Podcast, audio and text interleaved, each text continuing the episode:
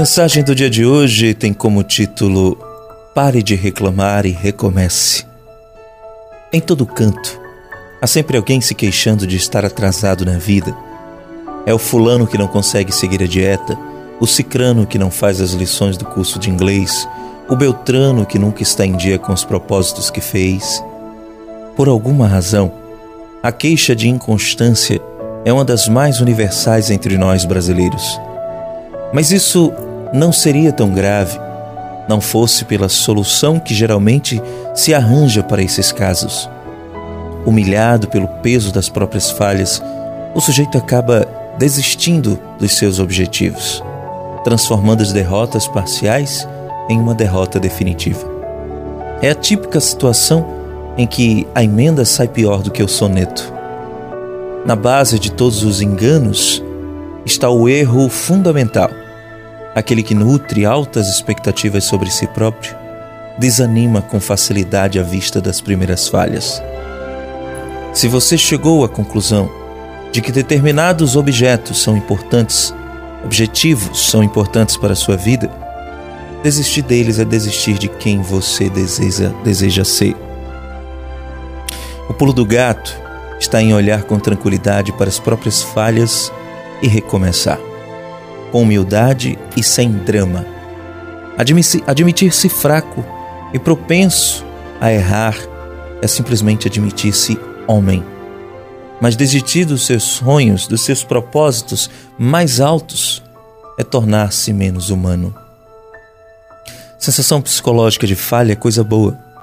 Significa que você se colocou que você se colocou metas altas demais.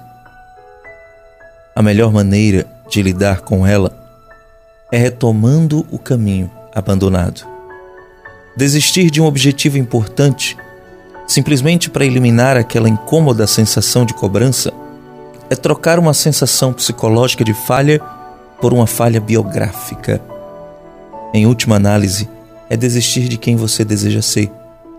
E tudo pode ser, e tudo porque você não suportou o peso da realidade.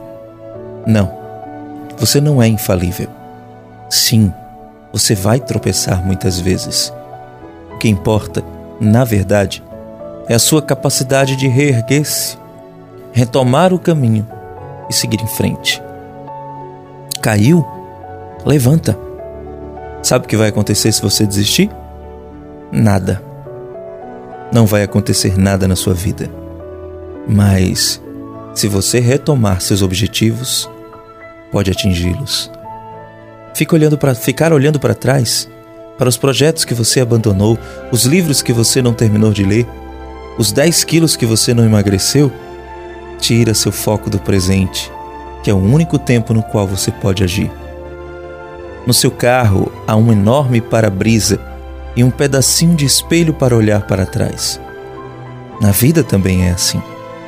Se você tem síndrome de retrovisor e fica o tempo todo olhando para trás, vai se perder e ainda corre o risco de bater o carro. A vida vai progredindo à custa de falhas e recomeços, derrotas e, e recomeços. É assim que funciona. Bom dia. Bom dia.